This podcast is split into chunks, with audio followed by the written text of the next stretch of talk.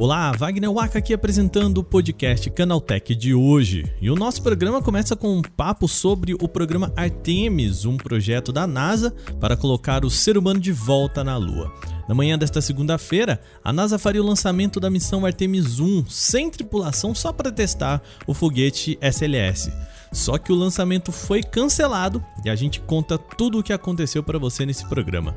No segundo bloco, vamos falar mais sobre a batalha entre Elon Musk e o Twitter. O time jurídico de Musk intimou Peter Zatko, o ex-chefe de segurança do Twitter, a depor no processo entre as duas partes. Isso porque Zatko recentemente disse que a rede social tem falhas de segurança consideradas flagrantes na opinião dele. O que Musk quer com esse movimento? Vamos falar também nesse programa. E o último grande tema de hoje é sobre uma aquisição. A Sony comprou a empresa de jogos mobile Savage Game Studios e fundou um braço de desenvolvimento voltado para o mercado de jogos para smartphone. Um movimento inédito para a gigante dos games. Começa agora o podcast Canaltech, o programa que traz tudo o que você precisa saber do universo da tecnologia para começar o seu dia.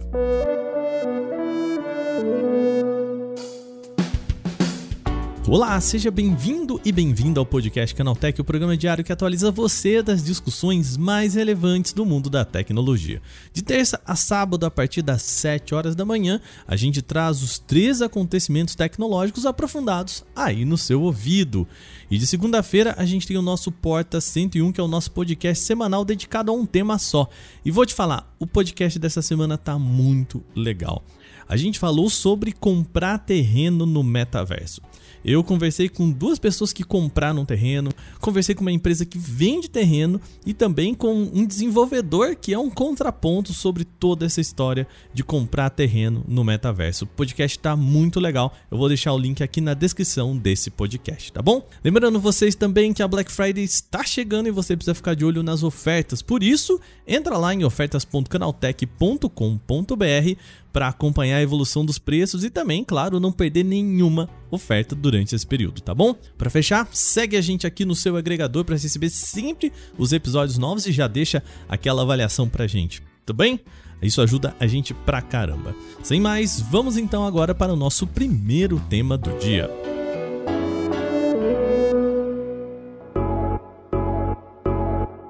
O programa começa com um papo sobre espaço. Na manhã de ontem, a NASA cancelou o lançamento da missão Artemis 1.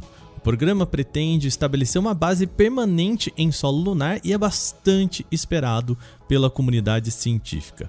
Para explicar o que aconteceu ontem e por que o lançamento não aconteceu, na verdade, eu converso agora com Rafael Higgs, que é editor do Canaltech, responsável pela editoria de espaço e que, claro, acompanhou tudo que rolou no evento de ontem. Higgs, mais uma vez, obrigado vir aqui de novo no nosso podcast. Mais uma vez, tudo bem com você? Opa, tudo tranquilo. Vamos começar explicando o que, que é a missão Artemis? O programa Artemis da NASA é um programa para retorno da, da, exploração tripulada da Lua. O objetivo final é colocar humanos de volta na superfície da Lua e, eventualmente, construir uma base permanente na superfície da Lua, que poderia ser usada como trampolim para a exploração é, mais profunda do sistema solar ou até mesmo para enviar astronautas a Marte. A Artemis 1 é a primeira missão desse programa. Ela é um teste do foguete SLS, o Space, Space Launch System, e da cápsula Orion, que é onde os astronautas eventualmente vão viajar nas missões futuras. Uh, seria uma missão não tripulada, com duração mais ou menos de 40 dias, com a cápsula indo é, viajando até além da Lua dando a volta e retornando à Terra para um pouso no, no, Oceano Pacífico. Mas existia, mesmo que ela fosse agora um, um, lançamento não tripulado, né? Explica um pouquinho por que, que ele é tão importante assim, por que, que a gente joga tanta luz em cima dele? É a primeira tentativa de retorno à Lua em mais de 50 anos. A última missão tripulada à Lua foi a Apollo 17 em 1972. Uh, desde então, teve várias tentativas abortadas pelo governo americano. A que foi mais longe antes da Artemis foi o programa Constellation, na época do, do governo do, do, Barack Obama. Uh, eventualmente, Constellation foi cancelado e a NASA optou pela, pelo programa Artemis, com a ideia de que, reutilizando componentes dos ônibus espaciais, né, você teria um custo menor no desenvolvimento do veículo e um custo menor para começar é, as missões de exploração.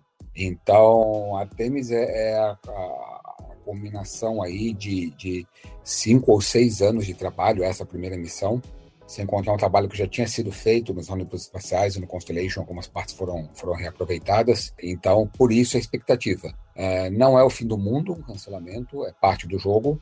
Essa missão é um teste, então melhor que eles descubram todos os potenciais problemas antes do lançamento, mas ainda assim causa uma certa, uma certa frustração, porque todo mundo quer ver o, o foguete decolando e a missão sendo completada com sucesso. A gente talvez tenha ficado mal acostumado com a ideia de que não dá problema e, e cancelamentos acontecem com muita frequência, até adiamentos por causa de tempo e tudo mais, né? É verdade. Durante o programa dos ônibus espaciais, é, não era raro você ter um, um, um, cancelamento por causa de uma tempestade, é, uma condição é, é ruim é, no caminho do, do, do foguete ou algum problema técnico. Uh, mais recentemente mesmo, a primeira missão tripulada da SpaceX, a Demo 2, ela, ela sofreu um cancelamento com os astronautas já dentro da cápsula, prontos para o lançamento, e ela foi retomada só no dia seguinte.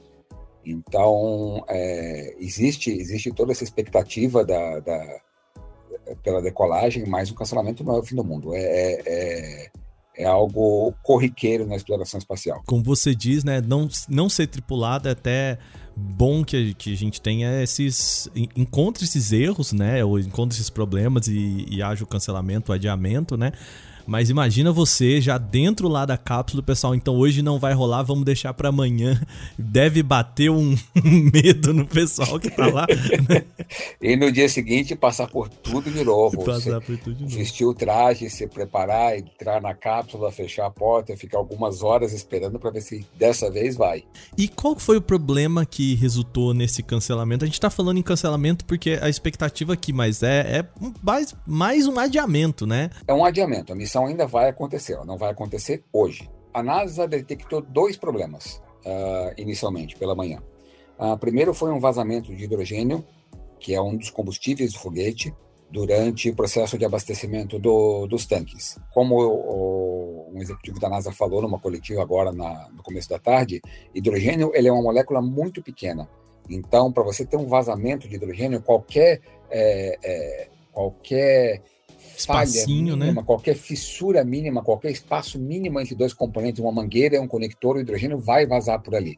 E eles, eles fizeram o, o, um processo que eles param o abastecimento, esperam os componentes, os dois lados, por exemplo, da mangueira do, do foguete chegarem numa temperatura equilibrada e aí vão reabastecer, vão re, retomando o abastecimento aos pouquinhos na tentativa de ver se o, se o vazamento para e deu certo.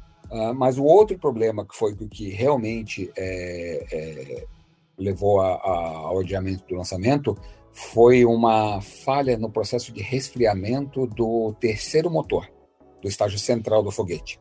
O SLS ele é, ele é composto de um estágio central, que é aquele foguetão laranja que você vê na, nas fotos, que tem quatro motores RS-25, que são, são motores que eram usados nos ônibus espaciais quando os ônibus espaciais foram aposentados, os motores foram removidos, preservados pela NASA e estão sendo reaproveitados na, no programa Artemis. Com o objetivo de, de ficar mais barato, né?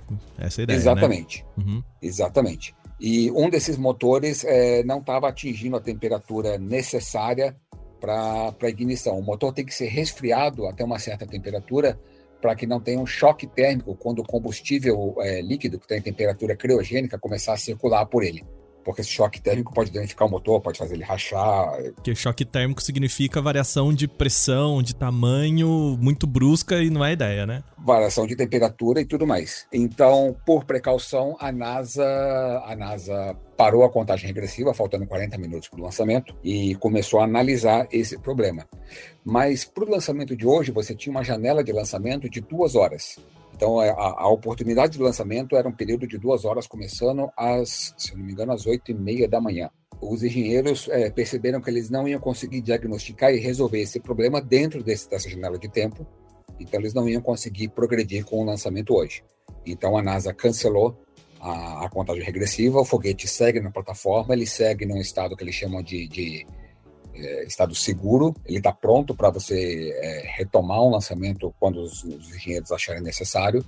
Mas por enquanto, por hoje, ele não vai decolar. Então, já que ele já está em, em riste ali na plataforma, pronto, né? Basicamente ainda na mesma posição ali esperando.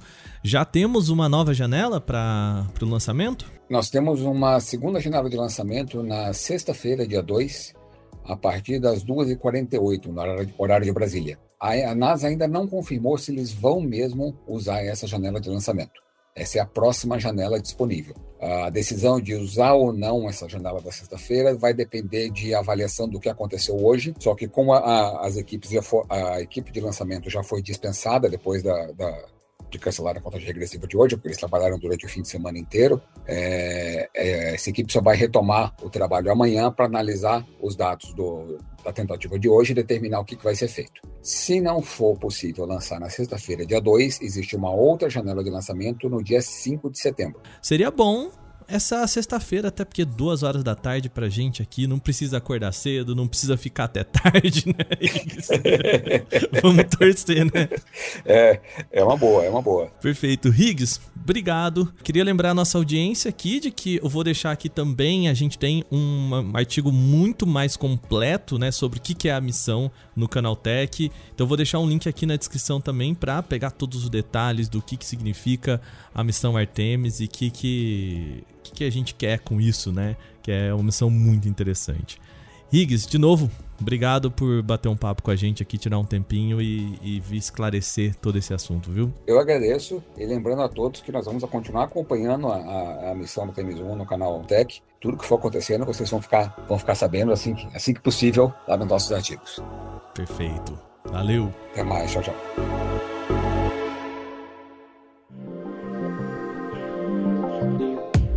Segundo bloco, agora vamos continuar com a novela entre Elon Musk e o Twitter. O executivo ainda precisa se explicar diante dos motivos de ter cancelado o acordo de compra da rede social. Vai lembrar, em julho, o Twitter processou Elon Musk por conta disso e o caso foi parar na justiça. Para ajudar do seu lado, Musk pretende contar com uma participação de peso. A equipe do executivo intimou Peter Zatko, um ex-chefe de segurança do Twitter, a prestar depoimento em corte. Quem que é esse cara? Bom, ele não é simplesmente um ex-funcionário da rede social, tá? Zetko ganhou projeção ao se expor contra o Twitter, dizendo que a plataforma tinha várias falhas de segurança. Na semana passada, ele enviou um documento expondo o Twitter a três órgãos dos Estados Unidos: o Security and Exchange Commission, o SEC, que a gente sempre fala aqui, que é o órgão que regula transações financeiras, o Departamento de Justiça também, e o Federal Trade Commission, que é o órgão de comércio do país. No longo do documento enviado a esses três órgãos, Zático chega a dizer que as falhas são um problema de risco de segurança nacional. Dá para ver que ele é bem crítico ao Twitter. Nesse documento ainda, o ex-funcionário aponta que o Twitter mentiu, palavras dele, tá, para Elon Musk sobre a prevalência de bots e contas de spam. Obviamente, é esse discurso que o Musk quer aproveitar no seu julgamento. O que nos interessa nessa história toda não é exatamente a briga entre as duas empresas, mas quais informações isso pode abrir. Isso porque todo o processo jurídico desta magnitude acaba por revelar documentos confidenciais usados por ambos os lados. Na intimação, a equipe de Musk pediu que materiais sobre o desligamento de Zatko em janeiro desse ano fossem revelados. Além disso, a equipe quer que ele apresente documentos que possam indicar alguma atividade ilegal que o Twitter possa ter feito no processo. O que vai acontecer nesse julgamento ainda não é possível saber. Além de Zético, Musk também intimou o ex-CEO do Twitter, Jack Dorsey, a prestar depoimento sobre o caso. A previsão é de que o julgamento aconteça em outubro desse ano.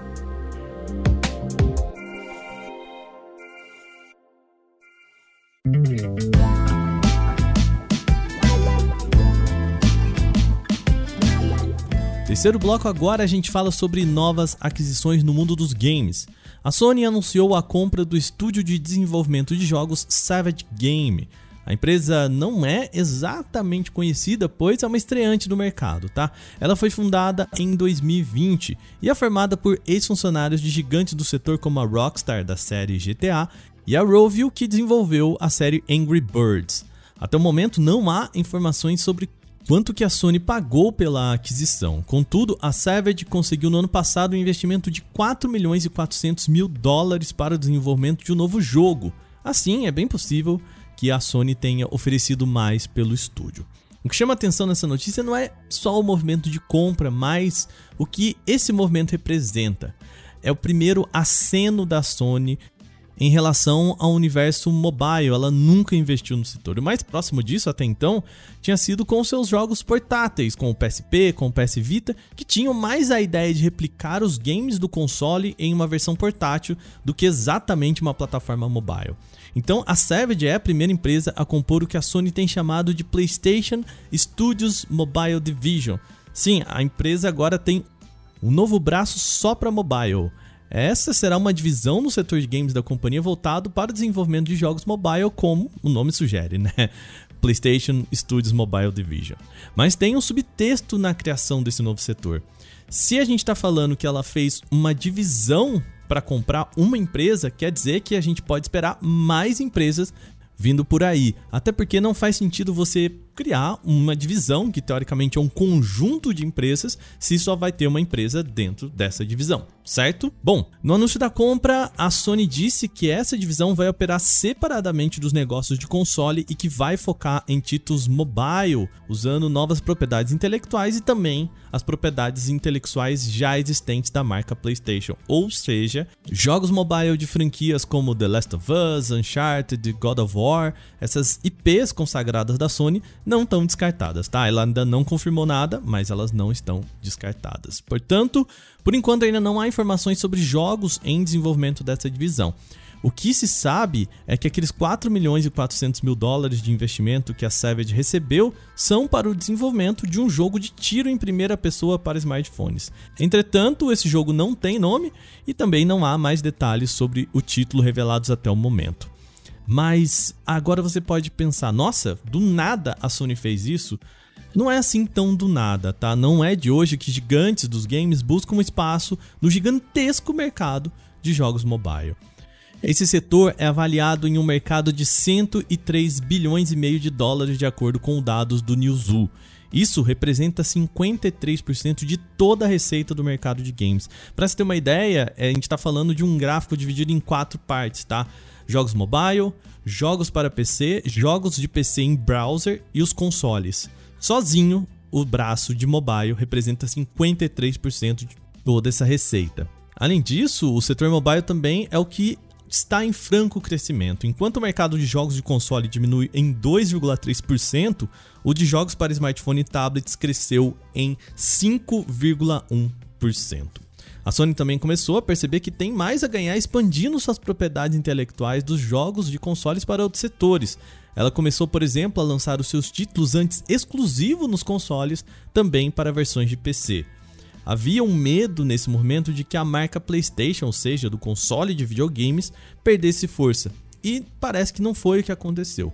No comunicado sobre o lançamento da divisão mobile, o líder do braço PlayStation, Herman Host, disse o seguinte, aspas, os nossos esforços para além dos consoles não diminuem de forma alguma o nosso compromisso com a comunidade PlayStation, nem nossa paixão em continuar fazendo experiências narrativas incríveis em single player, fecha aspas. Ou seja, a empreitada da Sony em lançar jogos como Days Gone, God of War, entre outros, inclusive agora com o lançamento do jogo de Homem-Aranha, também com uma versão para PC, tem dado bons frutos para ela e não tem diminuído essa marca PlayStation de fazer grandes games.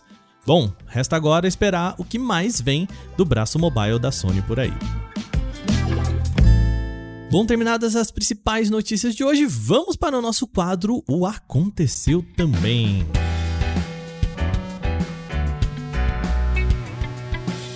O Aconteceu Também é o quadro em que a gente fala das notícias também relevantes, mas que não geram uma discussão maior. O WhatsApp anunciou uma parceria com o serviço de compras Geomart para otimizar as compras pelo aplicativo na Índia.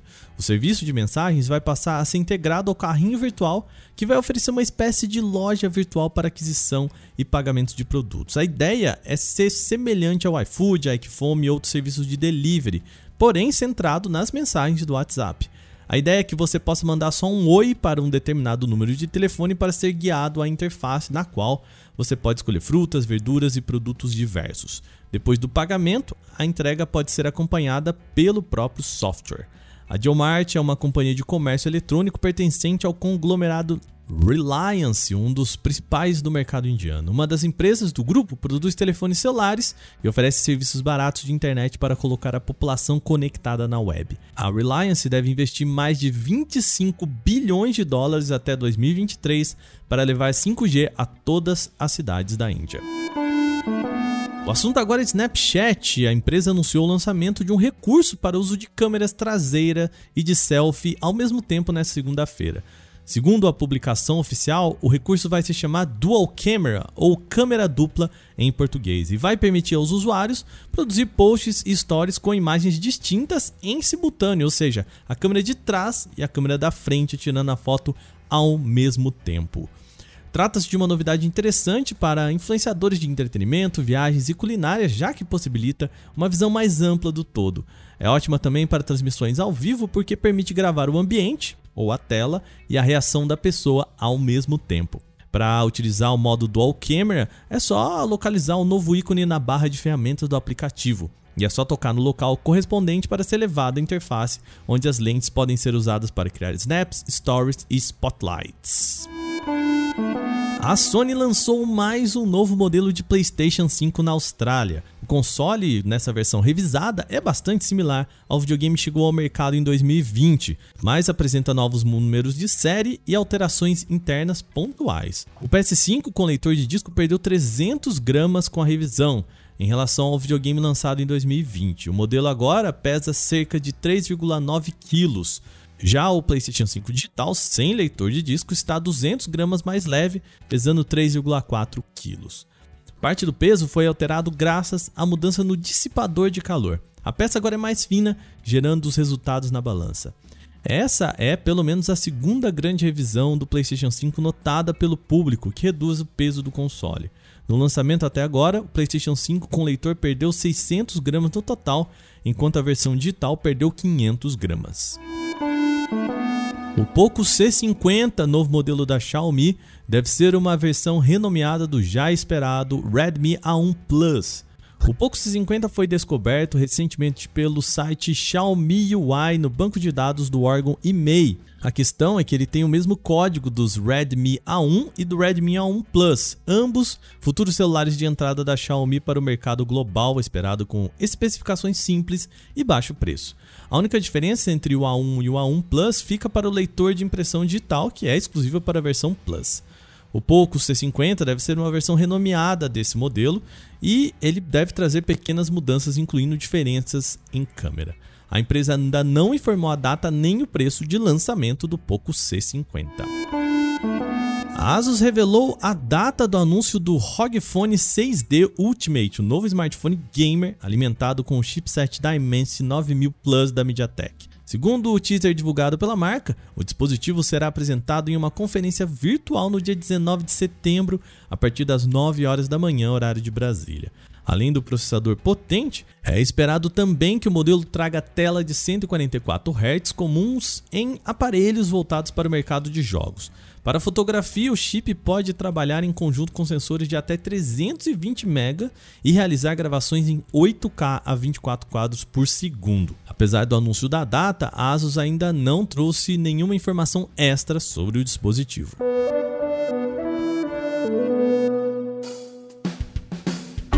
E com essas notícias, o nosso podcast Canaltech de hoje vai chegando ao fim. Lembre-se de seguir a gente e deixar uma avaliação em seu agregador de podcast se você utiliza um.